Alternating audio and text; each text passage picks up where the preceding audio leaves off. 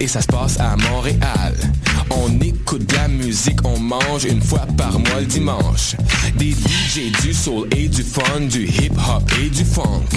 Si tu connais pas l'adresse 221 Sainte-Catherine-Est, tous tes amis sont invités, il y aura plein d'activités. Parle-en, fais de la publicité, l'émission sera rediffusée sur les ondes de choc de 11h à midi chaque dimanche. Fresh, paint, beat to eat pour des journées captivantes.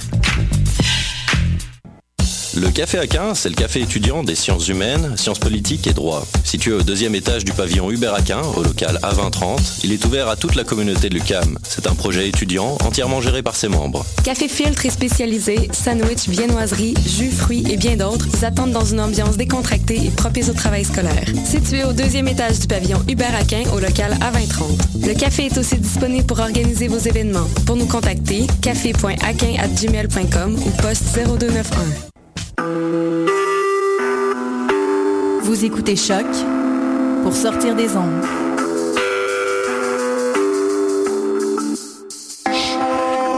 Podcast, musique, découverte. Sur choc.ca.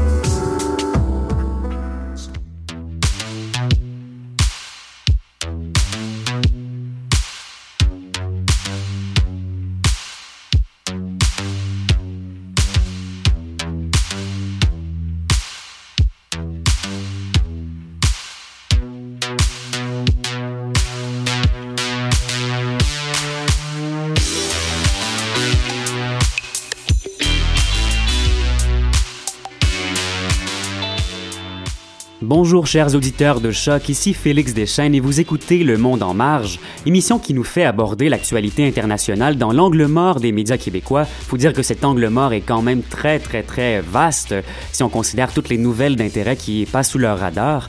Et un salut particulier à nos auditeurs lyonnais et également aux gens du Café Aquin de Lucam qui nous écoutent en ce moment. Merci de nous écouter. Aujourd'hui, on est euh, seulement deux sur les trois habituels mousquetaires à l'émission. Notre collègue lyonnais Martin Enrichit présentement son esprit dans une conférence à Lyon à l'heure qu'il est. Mais euh, avec moi en studio, euh, il y a le, notre Clément Barguin national. Bonjour Clément. Salut Félix. Et on parle aujourd'hui du surprenant virage vert de la Chine, de la potentielle disparition de la banane, oui oui, et du recul démocratique observé au Bénin.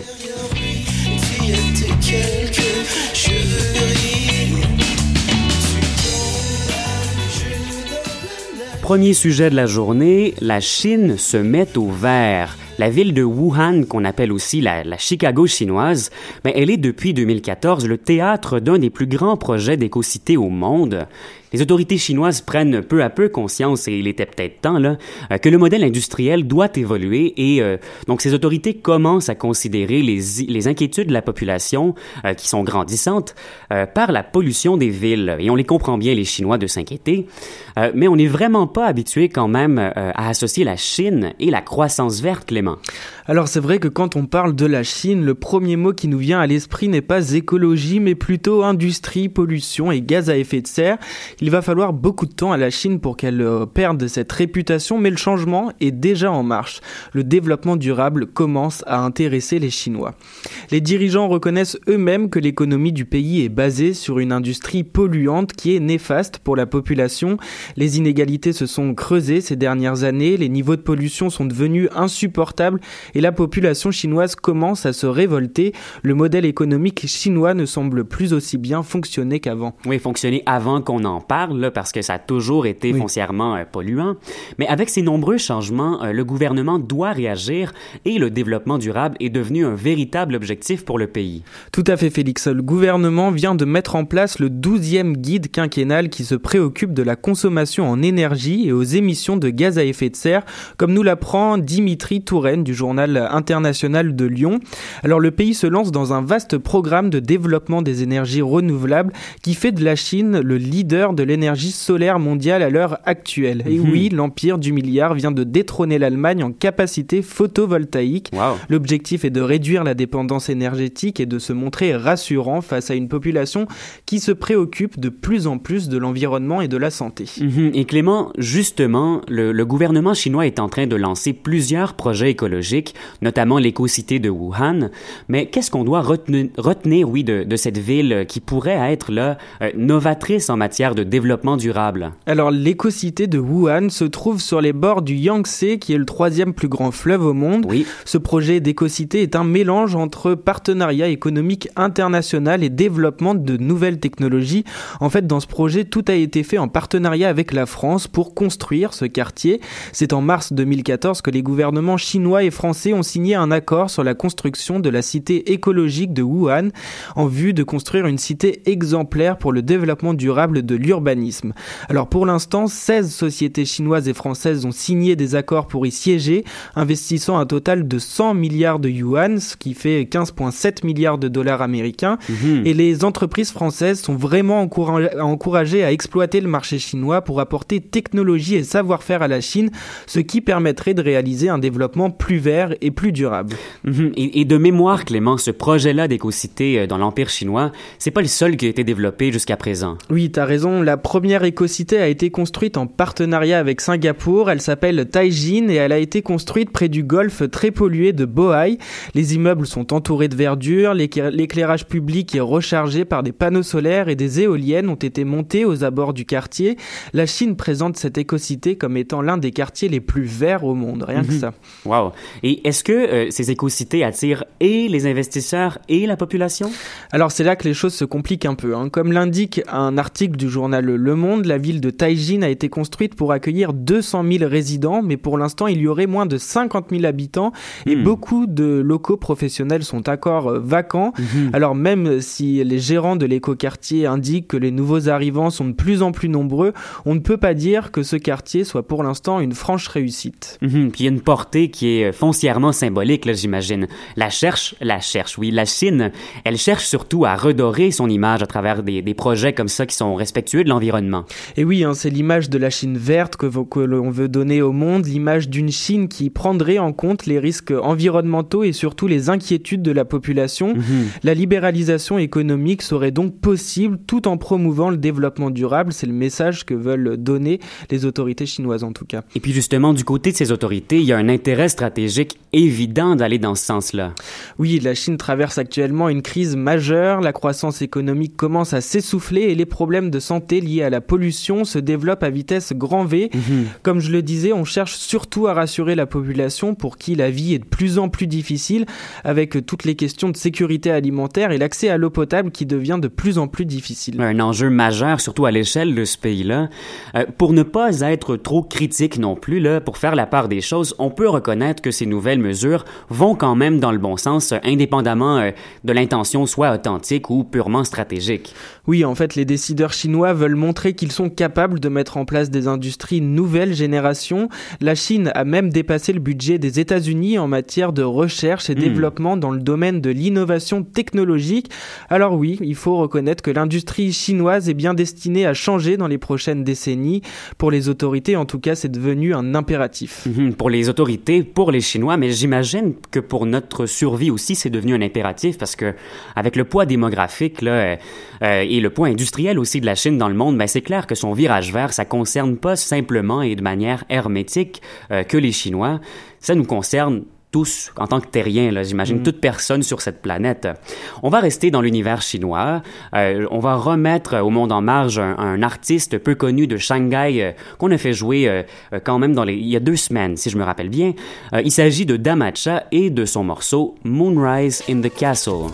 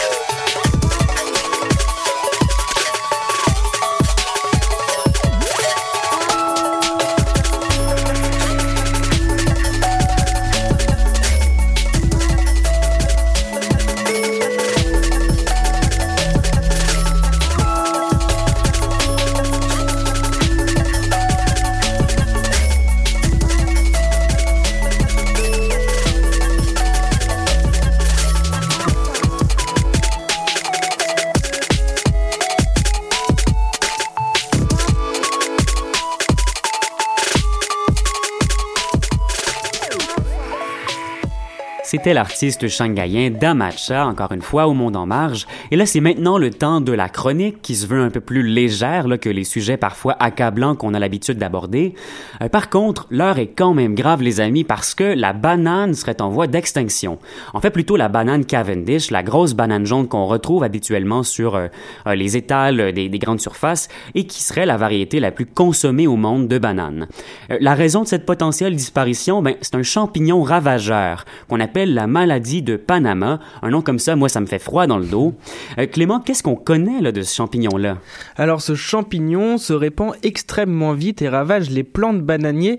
En fait, il se transmet par le sol et contamine directement la racine et bouche les canaux qui permettent à l'eau et aux minéraux de circuler, comme l'explique le chercheur Frédéric Bacry dans le magazine Society du mois de janvier. Mhm. Du coup, c'est comme si la plante n'était plus arrosée et elle finit par mourir. Et pire encore, une fois que le sol est contaminé par ce champignon, les espèces ne peuvent plus jamais y repousser. Wow, donc c'est habituellement on entend ça condamner un sol avec une monoculture très très très intense, mais là c'est exactement la même conséquence. Est-ce qu'on sait d'où vient ce champignon? J'imagine qu'on vient quand même pas euh, tout juste de le découvrir. Hein? Oui, alors euh, c'est vrai que ce champignon n'est pas nouveau. C'est Randy Plotez qui est biologiste de l'université de Floride qui a été le premier à découvrir le virus en 1990. Mais depuis, le champignon aurait muté pour atteindre aujourd'hui son stade le plus avancé on l'appelle désormais le Tropical Race 4, un nom tout droit sorti d'un film de science-fiction.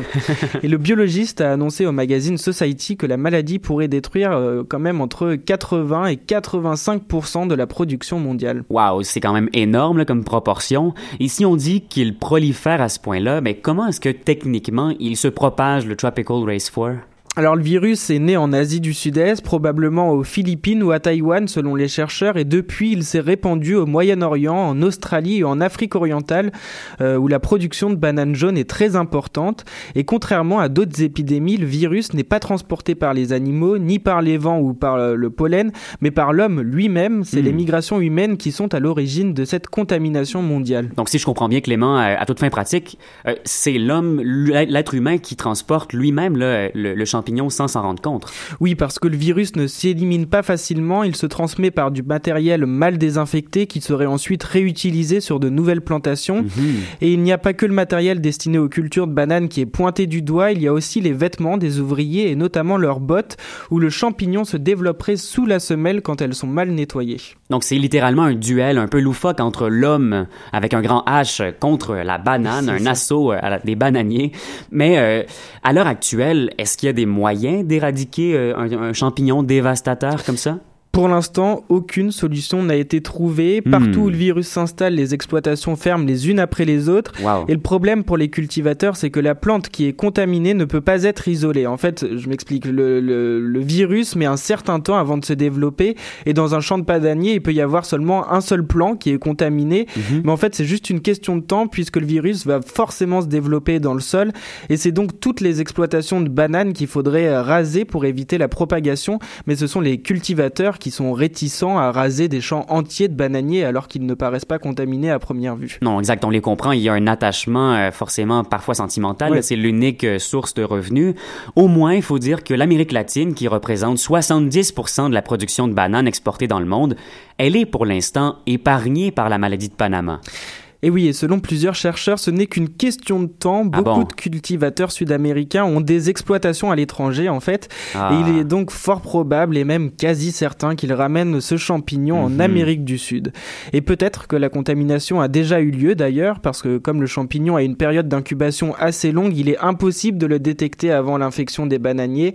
C'est ce qu'indique euh, Gert Kierma au magazine Society. C'est un chercheur néerlandais qui a dirigé une étude sur la maladie de Panama. Il est donc spécialiste de la banane. Donc on comprend après euh, cette introduction que c'est pas du tout une blague, qui et peut-être que la légèreté qu'on a utilisée, ben, elle, elle, est un peu euh, déplacée parce que la, la, banane Cavendish, elle pourrait bientôt disparaître et peut-être qu'il se prenait un changement de routine comme ça pour nous, nous euh, susciter notre réveil parce qu'habituellement on est un petit peu apathique, nous citoyens occidentaux. D'ailleurs, il y a quelques années, il y a une autre variété de banane qui a disparu à cause de cette même maladie. Oui, c'était il y a une centaine d'années. La banane Cavendish n'existait pas. En effet, nous étions habitués à consommer la banane Gros Michel. Oui, c'est vraiment son nom. Et cette banane représentait 90% des exportations et en un demi-siècle, elle a disparu à cause de la maladie de Panama. Hmm. Et en fait, à l'époque, la maladie était sous la forme de Tropical Race 1, euh, ce qui était le stade moins avancé de cette maladie. Et pour pallier à cette disparition soudaine, et il faut le dire quand même assez douloureuse, des biologistes ont mis au point un nouveau génotype, un fruit croissant qui a donné la banane Cavendish que nous connaissons tous dans les pays occidentaux. Mhm. Sauf que cette banane, elle a été conçue pour résister au virus avant sa mutation et aujourd'hui, il n'y a plus rien à faire visiblement puisque la banane jaune est condamnée. On, dirait qu'on vient de dépeindre un portrait alarmiste pour les amateurs de bananes, dont moi, je, dont je suis, oui. Euh, mais qu'est-ce qu'on va faire, Clément? Eh bien, pour l'instant, c'est un peu la loose parce que la banane Cavendish est parfaitement adaptée aux exigences des pays occidentaux. c'est ça. Elle résiste au choc, elle résiste aux parasites, elle supporte le transport maritime et son temps de maturation est lent, ce qui permet de l'accueillir verte pour qu'elle soit bien présentable dans nos rayons. Et du coup, c'est un peu le fruit idéal et on s'est habitué à son goût et à sa couleur. Mais rassurons-nous, il existe quand même 1500 variétés de bananes dans le monde, mais le problème c'est que peu supportent les mêmes conditions que la banane Cavendish Mhm. Donc 1500 variétés. Est-ce qu'on comprend qu'on doit s'attendre à en découvrir des nouvelles à l'épicerie euh? Alors en tout cas, dans les laboratoires et notamment euh, en France et en Europe, on s'active pour trouver une alternative. On recherche une nouvelle variété résistante au virus et qui aime voyager. D'ailleurs, la Cavendish a peut-être déjà sa remplaçante. Il s'agit de la banane Goldfinger qui a été mise au point en Honduras. Le problème, c'est qu'elle a le goût de la pomme, mais bon, après tout, faut savoir ce qu'on veut aussi. Hein. Ouais, exact. C'est les puristes qui vont être vraiment déçus, c'est sûr. Euh, moi, j'espère simplement que l'aspect léger de la question va pas détourner l'attention du monde, dans la mesure où ça comporte quand même un enjeu alimentaire majeur. Là. Nous, ici, c'est un, un, aliment exotique euh, qui faisait notre bonheur peut-être euh, gustatif, mais il y a des gens dont la survie dépend justement de, de, de, ces fruits. Donc, je pense qu'il faut pas non plus le traiter justement à, la blague. C'est ça, oui. Et puis, ça pose aussi la question, enfin, je lisais plusieurs articles sur ça, sur la question de la monoculture, en fait, comme quoi nous, pays occidentaux, nous sommes les clients euh, rois et c'est nous qui avons décidé de, de, cultiver telle ou telle variété. Sauf que qu'on se rend compte que dès qu'il y a un virus ou une variété menacée, on ne sait pas forcément euh, la remplacer tout de suite et ça pose vraiment de problèmes, des problèmes au niveau de l'alimentation et de la sécurité alimentaire. C'est ça, faut pas chercher très loin à savoir d'où cette problématique de monoculture mondiale justement est née. C'est nous-mêmes qui, avec nos exigences de euh, solidité peut-être des aliments versus les parasites, ben, avons créé de telles problématiques aussi. Euh, comme quoi, euh, l'avenir est pas toujours blanc. Euh, on va rester peut-être pour nous consoler un petit peu pour un deuil de la banane Cavendish, aller en musique avec un morceau tout indiqué qui s'intitule Banana Ripple du groupe Junior Boys.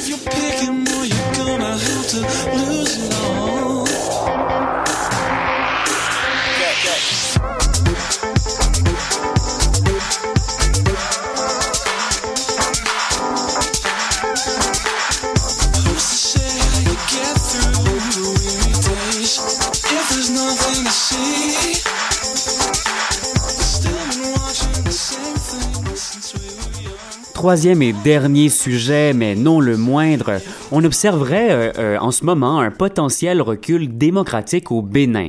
Un recul démocratique parce que, selon les observateurs politiques du pays, dont les éditorialistes du site guinéen le jelly.com, on assisterait présentement à une érosion de l'opposition dans le système politique. Il y a des élections qui sont attendues, des élections présidentielles, oui, le 28 février prochain. Et pourquoi est-ce qu'on parle d'érosion? Ben, c'est parce que les deux candidats vedettes de l'opposition viennent d'annoncer le 12 janvier dernier qu'ils allaient appuyer la candidature du grand favori, oui, à la présidence, l'actuel premier ministre, donc non président, Lionel Zinsou. Et ces candidats-là de l'opposition devaient désigner un candidat unique pour unifier l'opposition, pour euh, s'opposer à cette voie euh, qui était pavée peut-être pour Lionel Zinsou.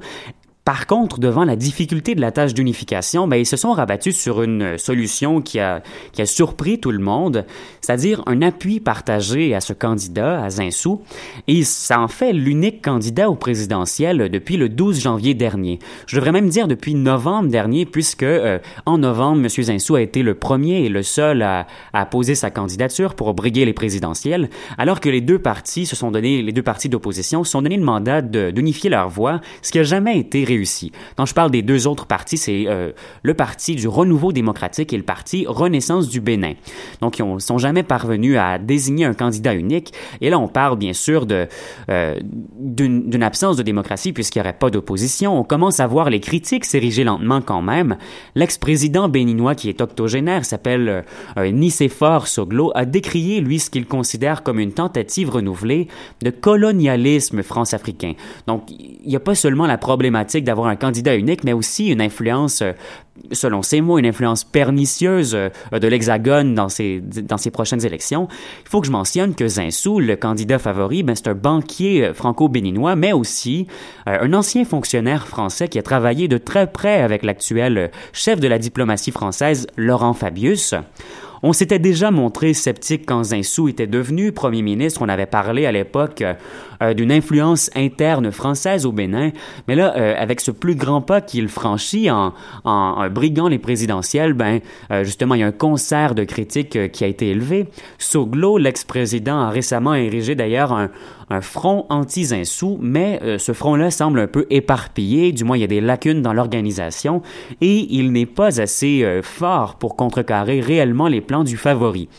On est quand même surpris dans le pays et aussi dans les, le paysage politique, dans, chez les analystes politiques, parce que quand l'actuel premier ministre a annoncé euh, euh, le tout premier en novembre qu'il allait briguer les présidentielles, ben, il y avait eu un concert de réprimande de l'opposition, on mâchait pas ses mots, on lui avait reproché, lui qui, est, qui, avait grandi euh, en France, d'avoir une distance idéologique majeure par rapport aux réalités que vivent les Béninois dits autochtones. Et il y a aussi un, un, un, aspect de cette surprise parce que le, le Bénin représente à toute fin pratique une des, des démocraties modèles du continent africain. Euh, on dit modèle parce qu'on le trouve exemplaire au moins en frais de stabilité et d'élection qui, euh, dans leur cas, sont pas seulement des paravents comme on voit souvent, pour désigner des autocrates. En tout cas, indice de la sanité des systèmes électoraux euh, au Bénin, le pays a connu trois alternances au pouvoir en quatre élections présidentielles depuis 90, c'est quand même ça. Euh, on a bien hâte de voir comment ça va se dénouer. Il y a quand même un mois qui nous sépare de ces élections, mais euh, on est tout à fait en droit de se poser des questions par rapport à la démocratie alors qu'il n'y a en ce moment qu'un candidat euh, unique euh, à un mois des élections. Clément, lui, voulait nous parler, il y a, un il y a une situation dans le monde qui n'est pas directement euh, analogue, mais il y a quand même une autre érosion en Europe de la démocratie. on parle du virage autoritariste en Pologne. En Pologne, oui, c'est ça. On avait brièvement abordé lors de la première émission mhm. hivernale. Et en fait, oui, c'est le, le parti nationaliste de droit et justice qui a été élu euh, aux élections législatives le 25 octobre dernier qui met en place une série de mesures euh, autoritaires. Donc euh, le tribunal constitutionnel a été mis au pas, des directeurs de télévision et radio publique ont été nommés par le gouvernement directement et il y a un début de chasse aux sorcières actuellement contre les journalistes mhm. et les nouveaux dirigeants politiques ont même eu des déclarations agressives contre tous les éléments non nationaux entre guillemets hein, de la culture polonaise.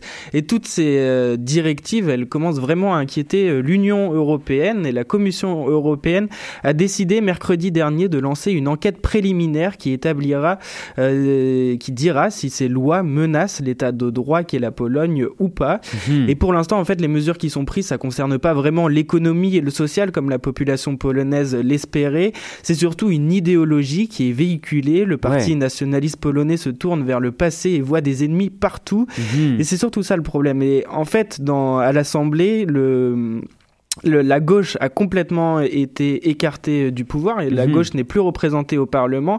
Et l'ancien parti euh, libéral qui avait qui était au gouvernement avant euh, ce nouveau président a été lui aussi écarté du pouvoir. Et en fait dans le programme électoral pourquoi pour essayer de comprendre un peu pourquoi ce, ce parti nationaliste est arrivé au, pouvoir en force. c'est parce que dans le programme électoral du parti on s'intéressait aux familles démunies on proposait des lois centristes et parfois même social-démocrates Enfin, tout ça a été mis en avant, mais c'est un leurre, puisque en fait, on essaye plutôt de trouver des ennemis qui seraient responsables, et c'est vraiment la politique de la peur qui est menée. Et donc là, depuis euh, quelques semaines, de grandes manifestations ont lieu chaque semaine en Pologne pour dénoncer ces dérives autoritaires, et il faut remonter à la fin des années 1980 pour trouver des mouvements de contestation aussi forts. C'était euh, dans le temps du syndicat euh, Solidarnosc. Mhm. Et donc voilà, à Varsovie, il y a plein de manifestations qui sont organisées il y a un comité qui a été euh, créé, le comité de défense et de la démocratie, dont le nom euh, fait allusion au comité de défense des travailleurs dans les années 70. Euh, et parmi eux, il y a des intellectuels, des artistes, enfin beaucoup de regroupements de gens complètement différents. Et il y a des branches de ce mouvement qui sont en train de naître un peu partout en Pologne, ce qui explique vraiment ce mouvement révolutionnaire en, ce moment qui est en train de se passer en Pologne.